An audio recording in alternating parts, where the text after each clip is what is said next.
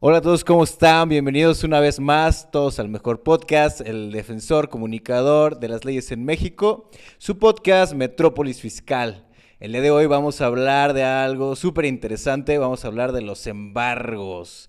Para eso que tenemos un invitadazo de honor, que es el licenciado Uriel Beas, quien nos va a dar todos los tips, todas las cosas súper interesantes que nos van a ayudar a entender y a conocer y a defendernos a la hora de nuestros embargos, todos estos míticos embargos de Coppel y ese montón de cosas interesantes. Y pues bienvenido Uriel, ¿cómo estás?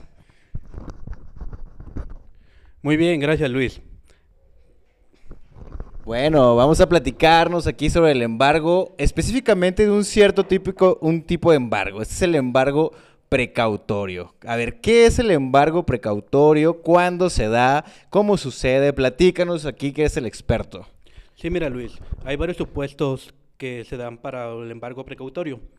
Normalmente se da cuando el contribuyente se ocupó el domicilio fiscal sin hacer un cambio de domicilio o tenga o se oponga una notificación de créditos o tengan créditos que deben estar garantizados. La autoridad solo embargará hasta dos terceras partes de las contribuciones determinadas. También para hacer el embargo precautorio tiene un orden. Este, son bienes muebles que, tengan algún, que no tengan ningún gravamen, acciones y bonos, valores inmobiliarios, créditos de fácil cobro, derechos de autor, obras artísticas, dinero, dinero metales preciosos. En caso de que no tenga el contribuyente este, ni los responsables solidarios, se anotará en el acta de que no, no procede.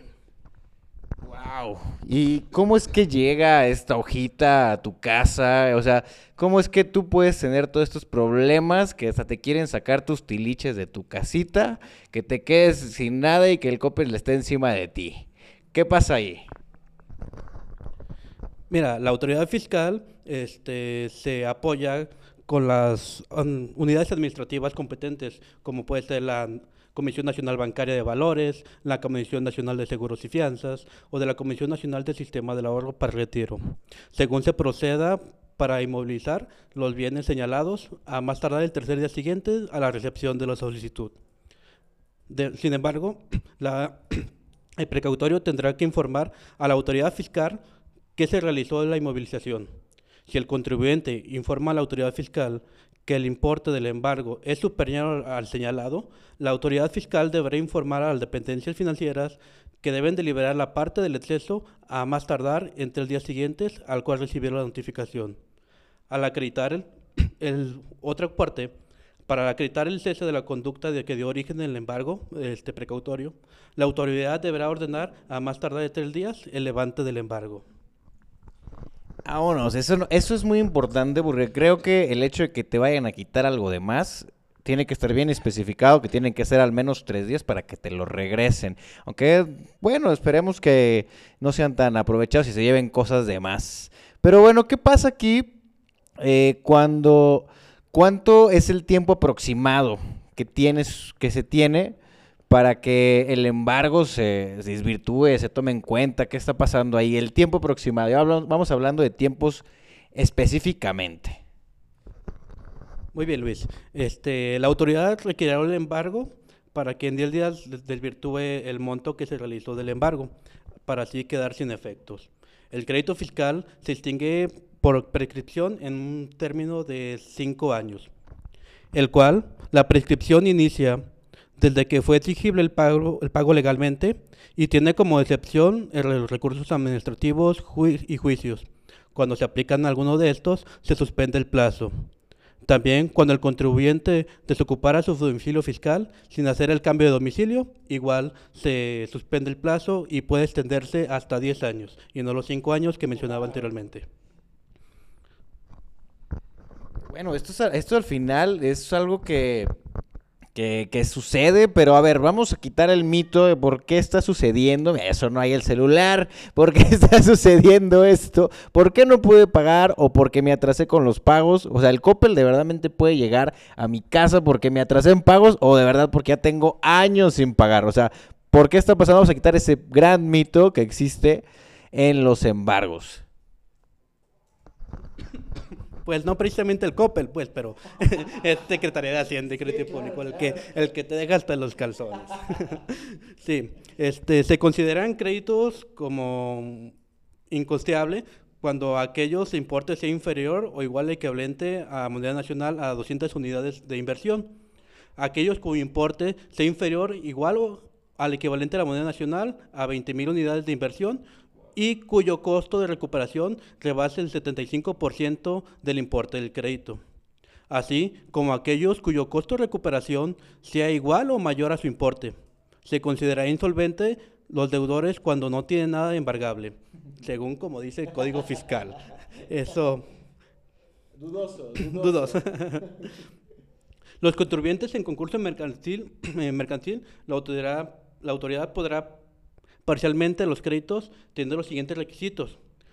Cuando el monto de los créditos fiscales represente al menos el 60% total de sus créditos, reconocidos en, el procedimiento de concursal. La condonación no excederá el beneficio del mínimo entre los otorgados y lo, por los acreedores. Cuando el contribuyente tenga varios créditos en diferentes dependencias, el orden de cobro será lo siguiente. Gastos de ejecución, accesorios de las aportaciones de seguridad social las aportaciones de seguridad social, los accesorios de las demás contribuciones y otros créditos fiscales, y las demás contribuciones de crédito fiscal. Wow. No, pues este, entonces no te metas en líos y paga lo que tengas que pagar y no te metas en deudas porque creo que está muy bien estipulado cuándo, cómo y dónde. Pero pues como cuándo es totalmente legal, ya en términos términos fiscales bien bien ya hablando, la ley, no sé si diga algo específicamente sobre esto. Sí, pues es legal. Aparte, este, te cobran algunos gastos de ejecución.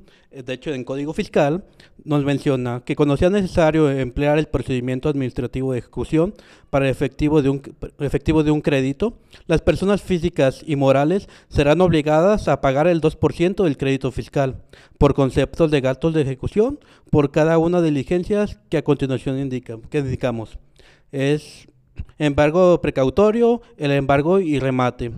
Cuando ésta sea menor a 430 pesos, se cobrará el 430 pesos. Y en ningún caso, en ningún caso será una pues el gasto de ejecución mayor a 60.040 pesos.